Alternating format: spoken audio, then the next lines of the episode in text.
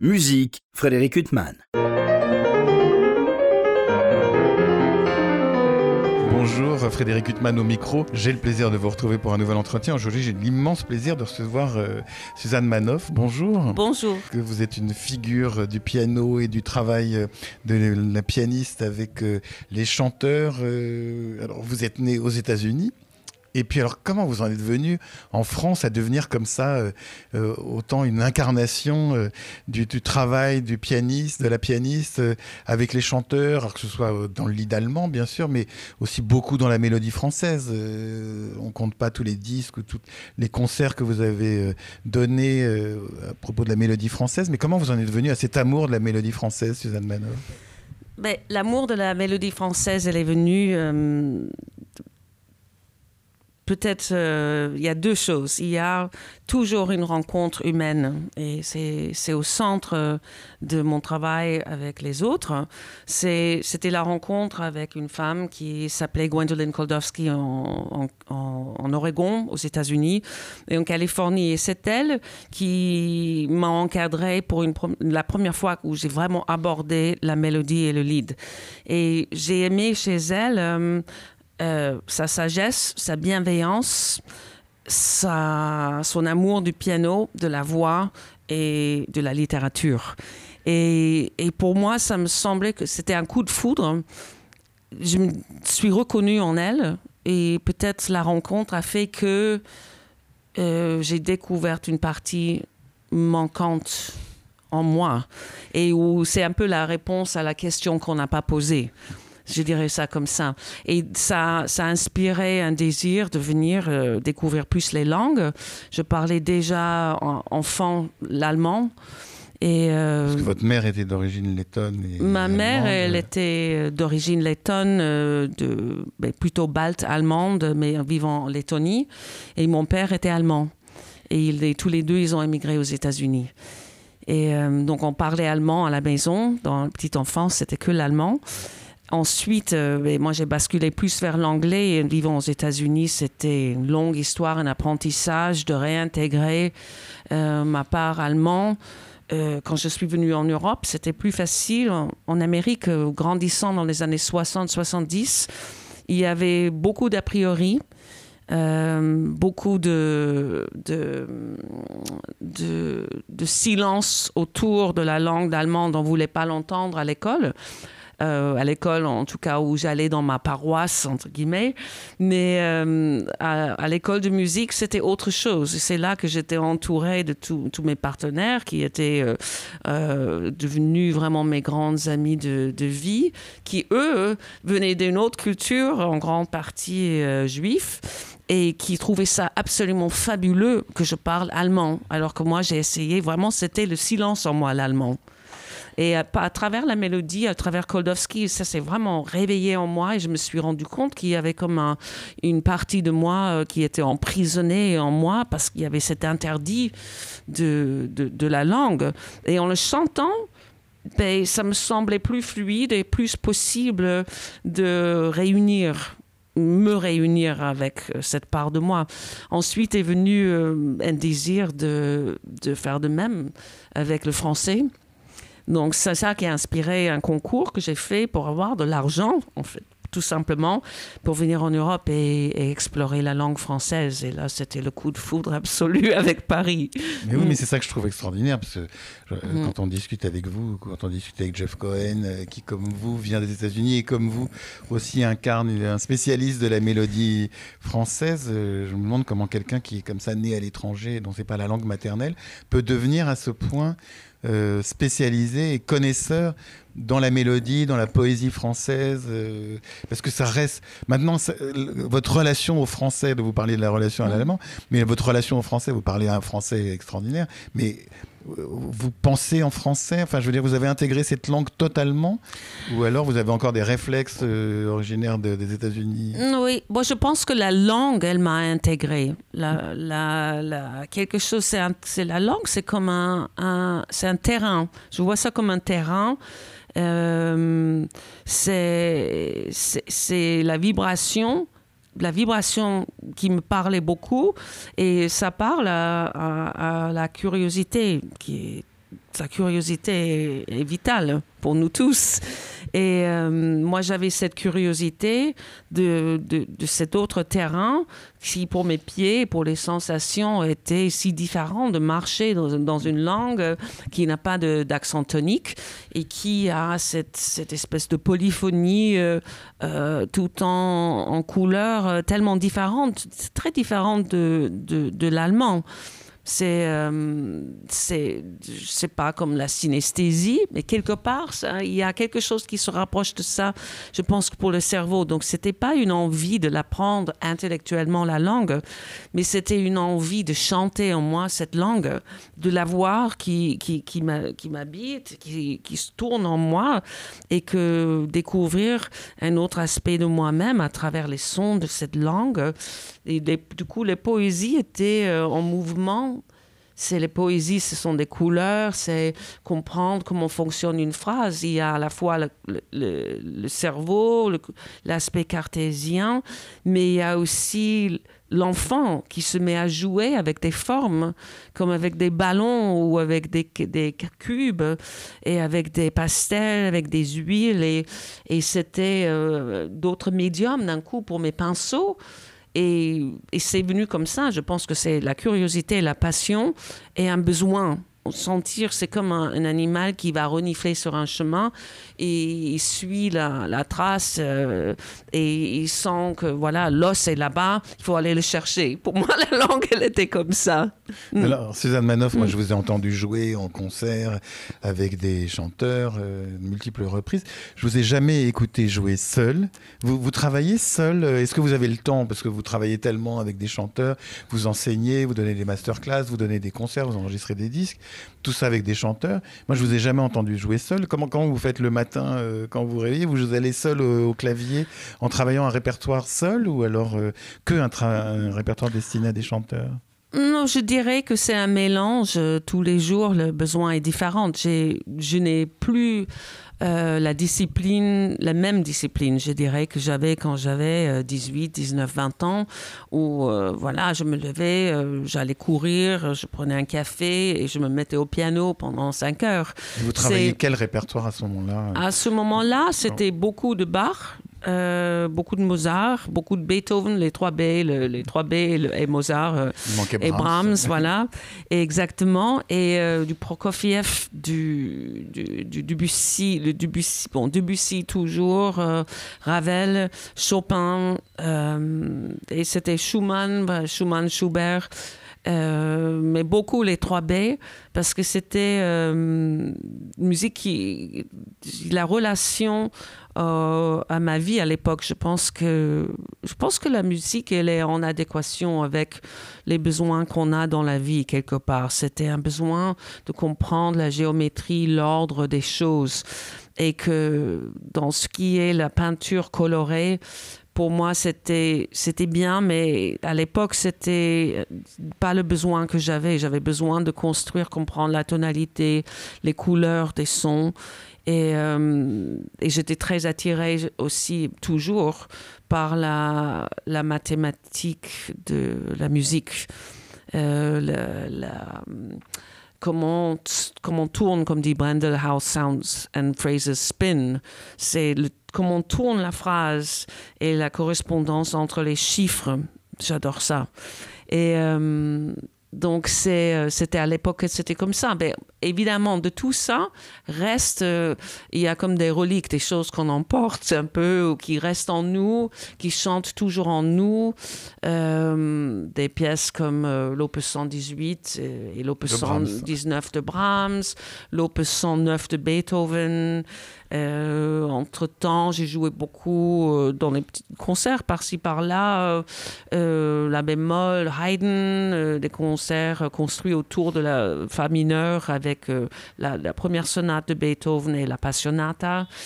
et la sonate en la bémol majeur de Haydn pour avoir rester dans un, monde harmonique mais avec des discours et des, problématiques euh, à sortir d'eux des compositeurs à différentes époques de leur vie, notamment avec la Passionata de Beethoven. Et euh, pièce pendant laquelle d'ailleurs je suis devenue à moitié sourde en la travaillant. C'était vraiment très inquiétant. Et, euh, Mais quoi, vraiment, au sens physique du terme oui. Mais quoi, en travaillant le dernier mouvement notamment Mais c'était en travaillant cette pièce petit à petit, je me suis posé la question si je devenais un peu folle. Parce que hum, moi, je, je suis convaincue que la musique notée, elle, est, elle transmet tout de l'être qui l'entend. Et, et donc, du coup, quelque part, il y a comme l'ADN euh, qui est dans les sons. Et donc, je me suis dit, s'il a pu l'écrire comme ça, je devrais pouvoir la jouer comme ça. Et j'étais évidemment voir mon médecin et j'ai dit, est-ce qu'il y a un problème Euh, Voilà, il a vérifié euh, tout. Il m'a dit, il n'y a aucune Aucun inflammation. J'ai joué le récital et en sortant de, de scène, j'ai récupéré. Ah oui. J'entendais très bien. Oui, c'est quand même un peu impressionnant comme histoire, d'autant que vous jouiez un compositeur qui lui-même était sourd. Oui. C'était quand même euh, incroyable Mais- comme euh, phénomène. Mais je suis persuadée de ça et je trouve que c'est ça qui est intéressant aussi dans la langue et dans la poésie. C'est euh, là pendant le Covid, j'essayais d'apprendre le balcon de Baudelaire et euh, et, et c'était parfois dans les nuits d'insomnie euh, un, le remède vraiment euh, que je me suis prescrite et euh, et et ça m'obsédait énormément et je me suis interdit de jouer le Debussy parce que je me suis dit le Debussy parce que j'avais déchiffré Vous au dire la début. mélodie de Debussy Ouais, sur je- ce poème de Baudelaire. Exactement. Et euh, je me suis dit, la première mélodie, quand on se met à jouer, on, bon, c'est, on s'est dit, OK, ça c'est beau, ça, c'est, ça, ça va là, etc. Mais on comprend pas vraiment parce que que ça continue, c'est comme un discours qui n'a pas de ponctuation, où on la comprend pas, où on on n'a pas compris le sujet, le verbe, ou le sujet tout court. Et puis, euh, du coup, et et passant l'étape de vraiment essayer de, d'apprendre ce poème et de, de l'apprendre et le comprendre et, et- et vivre avec. Un jour, euh, je ne sais pas, c'était 4 heures du matin, je me suis dit, c'est le jour, je me permets de me mettre au piano. Et donc, j'étais au piano au milieu de la nuit. Et ma main, elle a trouvé, j'y crois à fond, c'est que même Kodowski disait toujours, quand tu connais, quand tu vis dans le poème, quand tu le, le connais, ta main trouvera toujours le chemin. Ah oui. Et je pense que, que quasiment tout est là. Et, et donc, du coup, on est un peu schizophrène quand même parce qu'il y a le poète et il y a le compositeur. Et c'est ça que j'aime. C'est comme il y a le moi et toi, le moi et chanteur, et, chanteur et moi. Et on est quatre, en fait. Et on est cinq avec le public. Et euh, c'est. c'est- Voilà. Mais ce que je trouve euh, incroyable, Suzanne Manoff, c'est quand on voit des pianistes de votre niveau qui travaillent tellement avec des chanteurs, qui ont un tel répertoire, une telle connaissance du répertoire. On vous voit parfois avec des chanteurs. On a l'impression que justement, vous avez une compréhension, euh, je ne citerai pas de nom hein, de chanteur, mais que vous avez une compréhension et une connaissance du poème qui est supérieure à celle du chanteur. Et euh, vous, Vous avez pensez- tellement travaillé ce répertoire qu'on a l'impression que pour vous, c'est ancré en vous. euh. Mais peut-être que je m'égare. euh. Mais je sais, vous avez l'impression que. qu'on voit certains pianistes de votre niveau, ou quand on voit Jeff Cohen ou d'autres, vous avez une telle connaissance de ce répertoire, de la poésie, de la mélodie, que, que c'est presque parfois supérieur euh, à la connaissance que peut en avoir le chanteur. Ça vous arrive ou c'est une idée que nous, on se fait euh? Je- je- je- ça me donne envie de vous interviewer. Ce sera Qu'est-ce beaucoup qui- moins Qu'est-ce intéressant. qui, qu'est-ce qui, qu'est-ce qui, qu'est-ce qui donne euh, cette impression que qu'un pianiste connaît mieux? Non, pas. Enfin, bah, je pense des pianistes comme vous qui avaient Mm. tellement travaillé ce répertoire, qu'il avait tellement approfondi, euh, Mm. qu'il en avait une telle connaissance, parce que euh, vous vous le faites euh, par amour pour la poésie, par amour pour le, parce que vous pourriez jouer seul. Euh, Un, chanteur, bon, euh, il doit jouer avec un pianiste, ou Mm. doit, en principe chanter avec un autre instrumentiste, Oui. parce que le répertoire a cappella euh, pour chanteur seul, ça peut pas durer quand même deux heures pour un concert, à ma connaissance. Mais euh, euh, vous, c'est une telle passion euh, que parfois, mais peut-être qu'encore une fois, je m'égare. euh, j'ai l'impression que vous possédez encore mieux ce, ce répertoire. J'entends bien. Le, le- je ne sais pas si je connais mieux que mes partenaires. En tout cas, pour moi, l'exigence que j'ai, c'est d'être à fond dedans à chaque fois. Et, je peux dire que dans le métier, il y a des gens qui font tellement de choses, ils ont tellement la boulimie du nombre de concerts ou d'apparitions ou d'être là et là et là et là et là. Il y a des gens qui ont besoin de ça. Moi, j'ai jamais eu besoin de ça. Ça me faisait même peur. Et euh, j'ai besoin d'être tranquille en moi et de sentir que j'ai traversé le chemin de chaque pièce avec euh, une sorte. C'est à la fois c'est je n'ai pas de choix personnellement et c'est un mélange de cela et un devoir perso. Et sinon, je ne peux pas le jouer. J'ai l'impression d'être une, une imposteuse. Donc, il y a de ça. Mais il y a aussi, il, est vrai que, et ça, c'est une autre conversation, peut-être pour une autre fois, que la, le fait de chanter impose une rigueur de vie parfois qui demande à un chanteur sur scène d'être extrêmement vigilant ou vigilante sur le son lui-même. Et, et, parfois, le poème devient juste un véhicule de, de, syllabes pour dire. Il y a des chanteurs qui sont des chanteurs à ambiance et qui, qui, font des concerts sublimes parce qu'on est juste enroulé dans un timbre et on a juste envie de, de se coucher sur un velours quelque part et, et, laisser couler sur nous. Et ça nous suffit. Le poème est là, et, mais on n'est pas en train de s'arrêter pour regarder sentir la fleur au bord de la route. Il y a d'autres chanteurs qui n'ont pas cette, cette magie du son, mais qui ont la magie du mot où on, est, on s'est dit, euh, et puis les critiques vont dire, ah oui, on a absolument compris, chaque mot, c'est extraordinaire, comme si c'était le critère premier, et peut-être ça l'est pour certaines personnes. Parfois, on a les deux, mais c'est assez rare. Et moi, j'ai connu des chanteurs, euh, je peux citer des gens comme autrefois, mais tout début en France, j'ai rencontré Sylvie Brunet. Sylvie Brunet, elle chantait trois notes et j'étais subjuguée. J'avais des, des poils se redresser et euh, vraiment, et j'étais amoureuse amoureuse, ça a réveillé euh, une espèce de passion en moi et j'essayais de la, retenir, la contrôler. Je me suis dit, mais qu'est-ce que c'est ça? Mais c'était, euh, et c'était pas, c'était c'est très difficile à, définir en quelques mots, mais c'est pas pour elle. C'est que le son m'a rendue amoureuse, où j'ai découvert l'amoureuse en moi. Oui, et le son est comme ça. Donc parfois, c'est vrai que moi, je ne peux pas jouer sans comprendre le texte. Parce que souvent, si on fait pom pom pom pom pom pom pom, on peut faire bébé bébé bébé on peut faire mille choses.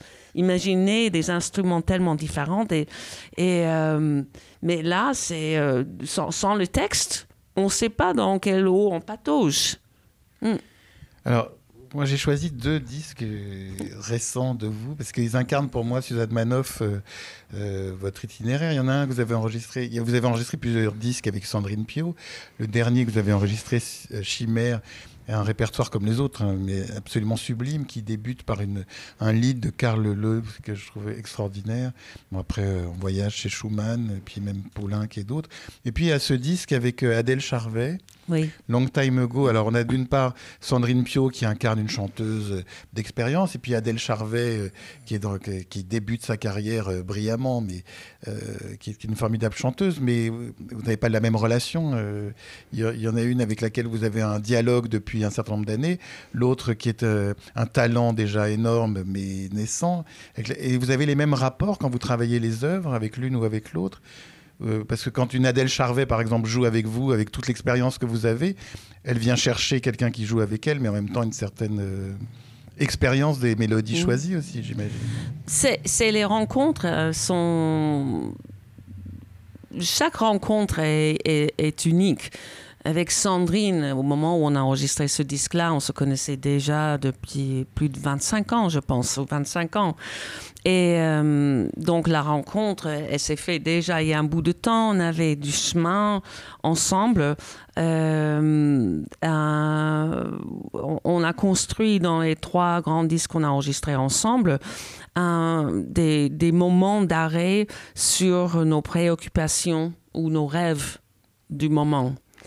Et, donc les disques se sont faits comme ça ensemble, des disques avec Sandrine, dans à la fois évidemment un respect de musique qui serait pour sa voix, mais parfois on est allé euh, comme dans le, le, le temps des lilas, des pièces qui étaient plutôt graves pour sa voix et où elle disait euh, ben, jamais je chanterai ça sur scène et en fait ça se passait sublimement bien sur scène et euh, mais mais euh, c'était des, des, préoccupations avec des mondes des mondes du, dire, des, choses, évocation. C'était tout ce qui évoque, mais qui n'est jamais vraiment précisé ou dit. Euh, ça, c'est un, des traits de la mélodie française aussi. Ben oui, c'est quelque part hein, le propre de, de, la langue aussi, par moment, c'est, je trouve. Mais de la mélodie française, certainement. Et du coup, c'est très différent. C'est intéressant que vous ayez choisi ces deux disques. Parce qu'avec Adèle Charvet, Adèle Charvet, j'étais au, bon, je suis au prof au conservatoire. Je connaissais. Vous, rappelez aux auditeurs, vous êtes prof, vous enseignez en fait aux chanteurs. Euh. J'enseigne aux chanteurs qui sont dans le programme du master au CNSM de Paris. Donc vous leur apprenez la mélodie, la manière de, chanter la mélodie. Je, oui, je travaille tout avec eux. Je, je leur permets de, oui, de l'opéra aussi.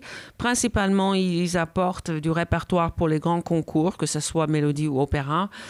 Euh, pour certains, c'est un travail d'approfondissement du répertoire d'audition pour les aider à vraiment convaincre les agents.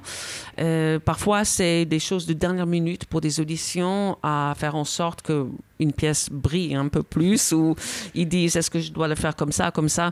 Euh, c'est évidemment un travail sur la musique, sur le, phrasé, sur les langues, sur l'expression et aussi un travail sur euh, parfois le si on peut pas appeler ça peut-être pas travail, mais euh, une exploration de comment être le plus confortable et se débarrasser dans les auditions et aussi dans les, premiers grands spectacles, se débarrasser de ce qui n'est pas nécessaire sur scène.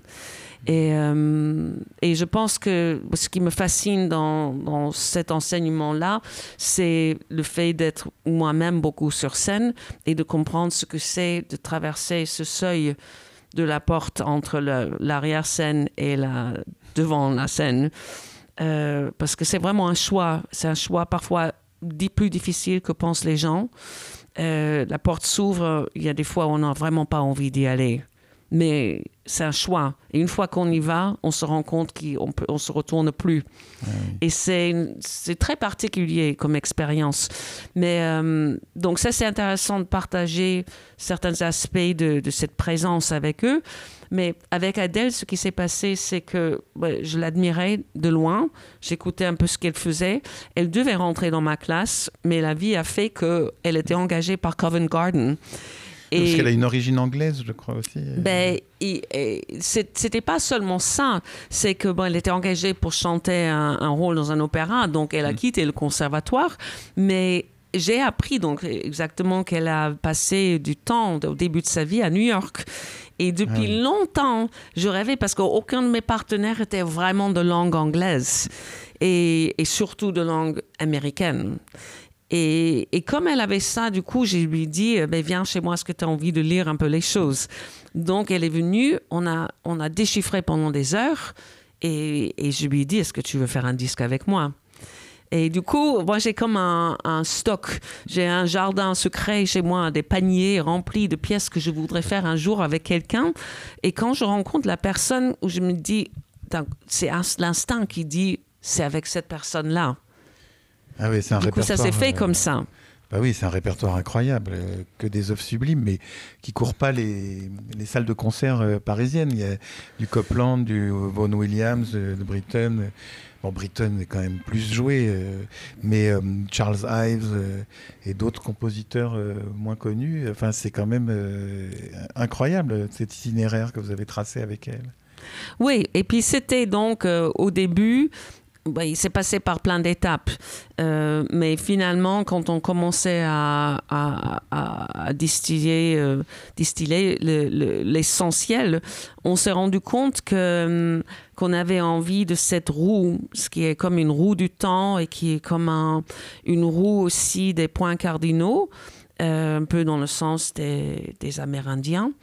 Et, hum, et quelque chose qui était très important pour moi que l'idée de la naissance dans l'Est, donc tout ce qui parle du début de vie, euh, tout ce qui euh, ensuite parle du, Sud, qui est euh, le midi de la vie, la passion, plein d'autres choses. L'Ouest, un moment d'illusion, désillusion, la mort, et le Nord étant blanc et la renaissance ou la guérison.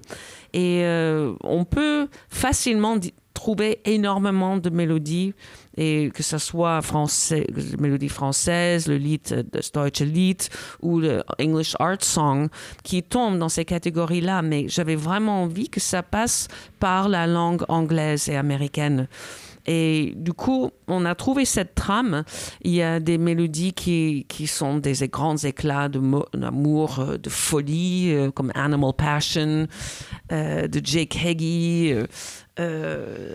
Ben, il y a, voilà, le disque, il est, sublime. Et la seule chose que j'ai vraiment envie de dire, puisqu'il y a l'antenne, c'est que c'est un disque qui était, on a trop peu fait en concert et que j'aimerais vraiment, vraiment euh, continuer à jouer pour le public parce que c'est un, un disque à la fois de musique moins connue, mais de musique qui est quelque part tout le temps à la frontière entre musique classique, musique populaire, musique moderne. même il y a certains Britons qui sont aussi proches de la musique populaire. Euh. Ah ben tout à fait. Et même les Aaron Copland qui a écrit le American Folk Songs, ça dépend comment on les fait. C'est comme c'est un chant populaire, totalement populaire, mais il, il y a la trame toujours de la de la langue.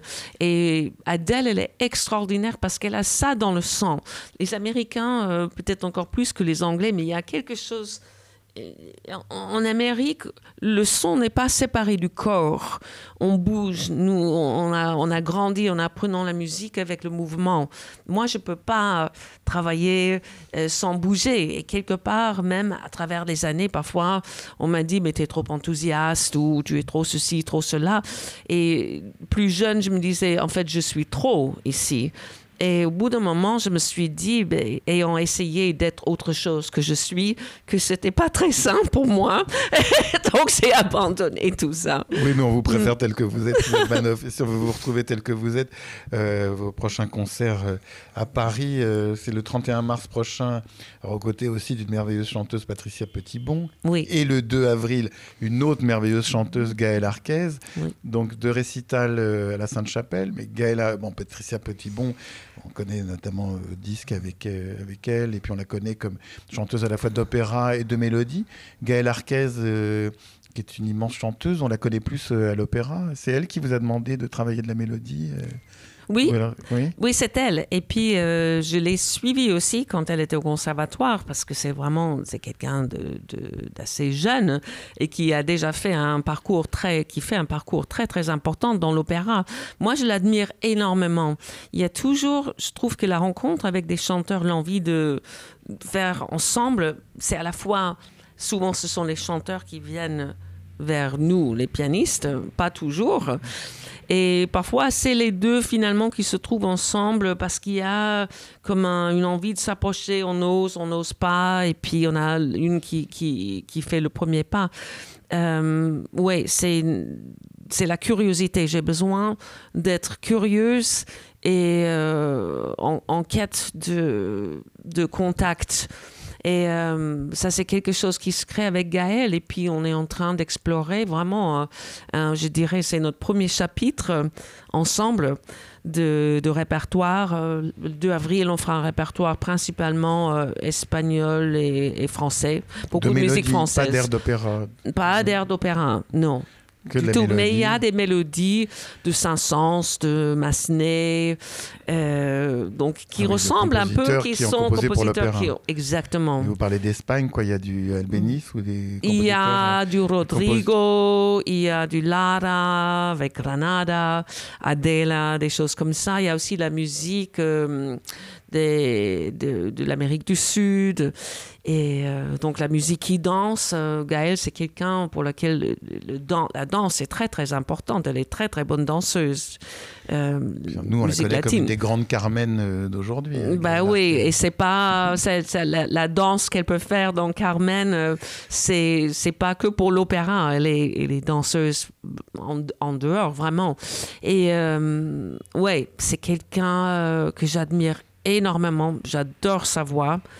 Et euh, j'ai hâte de, de, faire ce chemin avec elle. On a hâte de l'écouter. Et le 8 euh, juin, on vous retrouve au musée d'Orsay. C'est un lieu que vous connaissez, euh, l'auditorium du musée d'Orsay. Vous avez écouté souvent Suzanne, Manoff. Vous y serez aux côtés de Patricia Petitbon. alors, ça, c'est une des œuvres fétiches, La voix humaine de Poulenc. Oui, c'est ben, déjà le musée d'Orsay, c'est un endroit, j'ai l'impression que c'est un peu ma deuxième maison. Je suis voilà, euh, rempli de gratitude par rapport à Sandra Bernard qui dirige cet auditorium maintenant. en plus, on est extrêmement lié avec le musée d'Orsay par l'Académie Orsay-Royaumont. Euh, dont je m'occupe aussi et, j'enseigne pour cette académie avec Véronique Jans depuis euh, le tout début de l'académie. Donc les, liens sont tissés depuis longtemps, fortement, et je passe beaucoup de temps au musée à visiter euh, absolument tout ce qu'il y a dedans. Euh, et, et, donc, le, 8 juin, c'est euh, avec Patricia Petitbon qu'on fera La voix humaine Cocteau Poulenc dans la version qu'il a écrite pour piano et chant, et avec une première partie musicale qu'on a inventée pour arriver jusqu'au. À cette femme désespérée au téléphone. Au téléphone. Mais justement, cette femme. Euh, moi, La voix humaine, c'est une œuvre pour laquelle j'ai éprouvé une passion incroyable, mais j'ai toujours pas compris cette œuvre. Enfin, j'ai toujours pas compris euh, à qui elle s'adresse, si elle s'adresse vraiment à quelqu'un, si c'est un amant qui l'a délaissé, euh, si c'est une grande bourgeoise. Si enfin, il y a tellement d'incarnations possibles de cette voix humaine qu'on n'en fait jamais le tour. Suzanne Manoff, je sais pas vous comment vous la voyez cette femme. Je, je, pense qu'on fera jamais le tour et je pense qu'il y a une possibilité qu'elle soit à chaque fois différente. Dans notre expérience avec Patricia, euh, je ne vais pas parler pour, pour Patricia. Il y, a, plusieurs choses que je peux dire. Je trouve que apprendre la voix humaine est un poids dans la vie pour la pianiste et pour le chanteur oui, pour les deux. Déjà le texte, d'apprendre le texte parce que moi, a pas au piano, on fait vite le tour de ce qu'il y a à jouer et c'est pas toujours bah, commode. C'est très difficile parce que c'est ben, ces pièces, cette pièce-là, sa difficulté n'est pas dans la difficulté purement pianistique, c'est dans la, la, conception et le timing des choses parce qu'il faut être tellement imbriqué dans la trame théâtrale que du coup, ça coule de la main. C'est d'ailleurs pour tout, c'est comme ça. Donc, du coup, on se pose la question qui suis-je au piano quand je joue ça avec ma partenaire? Et euh, quel est mon rôle là-dedans? Donc, évidemment, en moi, j'ai un imaginaire euh, assez vif. Et, donc j'imagine plein de choses. À certains moments, je suis Marthe, la copine euh, qui n'est pas là euh, sur scène, mais qui quelque part est là, ou euh, je peux être d'autres personnages. Mais pour répondre à la question sur, sur à qui elle parle, moi je suis pas certaine tout le temps qu'elle parle à quelqu'un. Pour moi, c'est un, parler à cette autre personne aussi qui est en nous. Et, quelque part, j'avoue que par moments, je suis passée par les, les, les, seules solutions que je pouvais trouver pour rester accroché à la pièce, pour aller plus loin, parce que parfois, il faut toquer longtemps à la porte avant de pouvoir vraiment accoucher. Euh, c'est d'imaginer qu'elle avait tué elle. Et, quelque part, c'est un peu violent de dire ça, mais, mais quelque part, euh, peu importe, parce que l'histoire du pistolet et tout ça, et que non, se suicide, etc. Et même si elle se suicide, est-ce que tout ça, c'est vraiment euh, la réalité? Qu'est-ce que la réalité? Qu'est-ce que le rêve? Et qu'est-ce que la folie? Mais cette voix humaine, euh, Suzanne Manoff, vous vous souvenez avec combien de chanteuses vous l'avez travaillée ou alors vous l'avez fait tellement de fois que vous avez, vous avez travaillé avec les plus grandes. Euh, et c'est une œuvre que vous avez beaucoup interprétée. Non, en fait, c'est ah, ça ah qui, qui, qui, que ah, Pour moi, je pensais que. non, la voix humaine, je l'ai traversée ou regardée avec des chanteurs chanteuses différentes à travers le, toutes ces années. Mais c'est la première fois que je la joue sur scène. On a fait une première fois au Luxembourg avec Patricia en décembre. Pour ça que c'est génial, parce qu'on se rend compte. Moi, je pense aussi que, bon, il y a la Dame de Monte-Carlo, qui est comme une mini pièce un peu similaire. souvent, les chanteurs mettent, les chanteuses mettent ensemble euh, dans le même. Oui, je trouve que ça, c'est un peu trop proche. C'est un peu comme si. Je suis pas sûre que les deux se font du bien. Euh, elle, de la, de la voix humaine et la Dame de Monte-Carlo, c'est quelque part pour le piano, la partie du piano est mieux écrite dans la Dame de Monte Carlo. C'est plus facile à jouer parce que c'est en continu. On, est, on reste dans l'eau à nager ensemble. Dans la voix humaine, il y a tous ces silences où il y a tout le temps la question de qu'est-ce que je fais là? Et euh, vu le contexte et le, le, texte, on se dit, mais est-ce que je dérange là? De trouver sa place, une place juste, d'être à l'écoute, mais d'être aussi vraiment une partie centrale de la trame.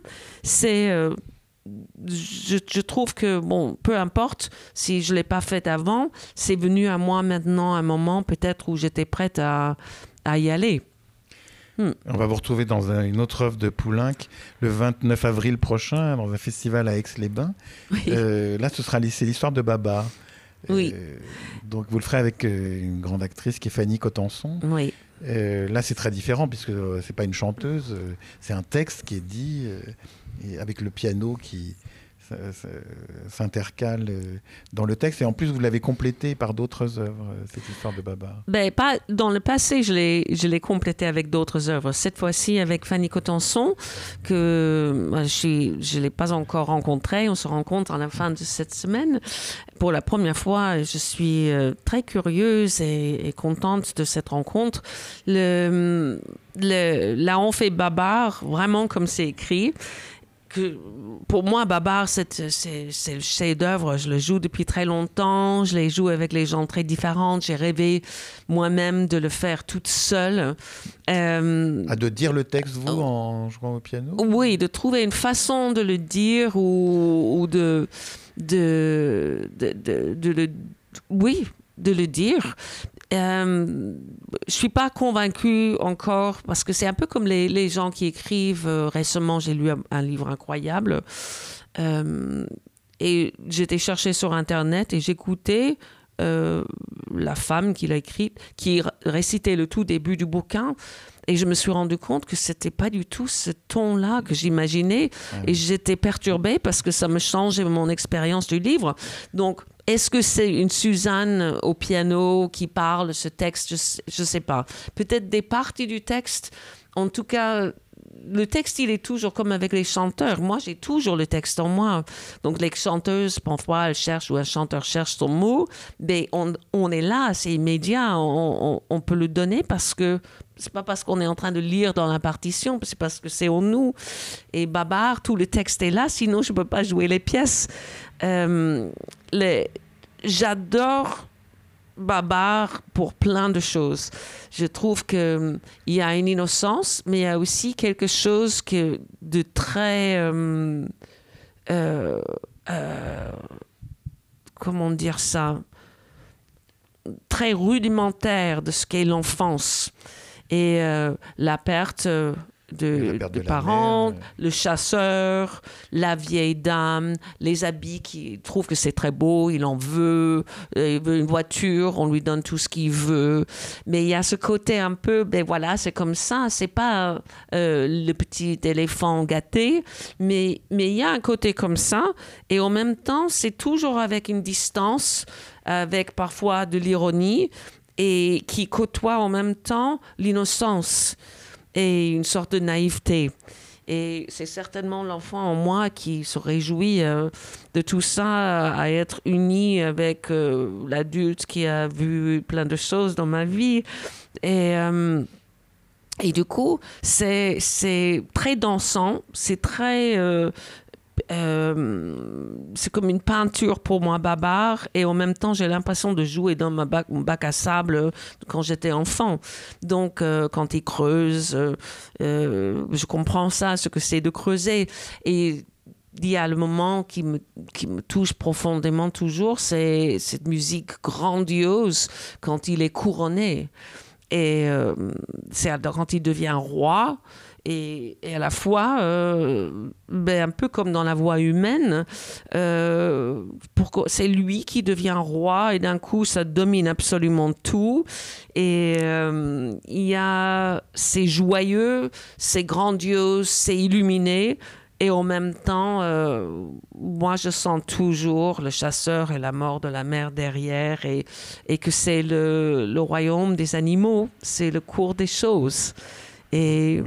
puis il y a chez Poulenc toujours, euh, je sais pas, qui donne cette image tellement un peu Paris, années 20, années 30, euh, et de l'humour, etc. Mais en fait, quand on regarde la musique de Poulenc, c'est souvent très grave. Euh, je parle même pas des dialogues des Carmélites, mais Babar, il y a de la tragédie. La voix humaine, n'en parlons pas.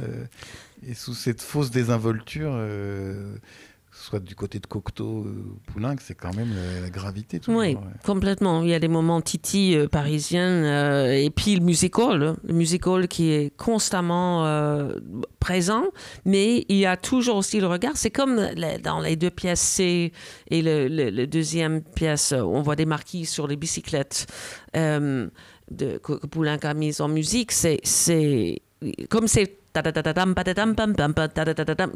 et du coup, on a l'impression, le public fait souvent à la fin, mais c'est une pièce terrible. Et, et c'est ça qui est extraordinaire. Ça me fait penser à. Il y a longtemps, j'ai fait, euh, pas si longtemps, mais un certain temps, des pièces euh, avec Hélène Lavaux dans un spectacle qui s'appelait L'Absinthe. Et puis, il y avait une pièce qui s'appelait. Euh, les, les, les, Comment ça s'appelle les, Ce qu'on mettait en bocal, les fœtus. Les fœtus. Et les, la première, les premières lignes, c'est très un peu, un peu de style ancien dans la cour, c'est très poli. Et d'un coup, il y a tout le monde clank. Trank du clank, clank, ça fait clank et c'est trank avec le verre. Et puis en fait, c'est le bruit des, des, des, des fœtus dans leur bocal. Ah Donc, c'est à la fois, on se dit, ah, c'est joli, c'est élégant, et en fait, c'est atroce. Poulenc, c'est souvent ça aussi. Hmm. Suzanne Manoff, on pourrait continuer des heures avec vous. J'espère que j'aurai le plaisir de vous recevoir euh, à nouveau euh, et d'évoquer encore bien d'autres choses, parce que le champ des possibles avec vous est considérable. Euh, on a déjà évoqué un certain nombre de choses. Il me reste à vous remercier infiniment d'avoir été mon invité. Merci. Pour illustrer cet entretien avec la pianiste Suzanne Manoff, je vous propose de l'écouter interpréter aux côtés de la soprano Sandrine Pio un lead de Karl Leuve et puis cinq mélodies de Francis Poulenc, Banalité. Je vous souhaite une très belle écoute de ces œuvres magnifiques une très bonne fin de soirée sur RCJ.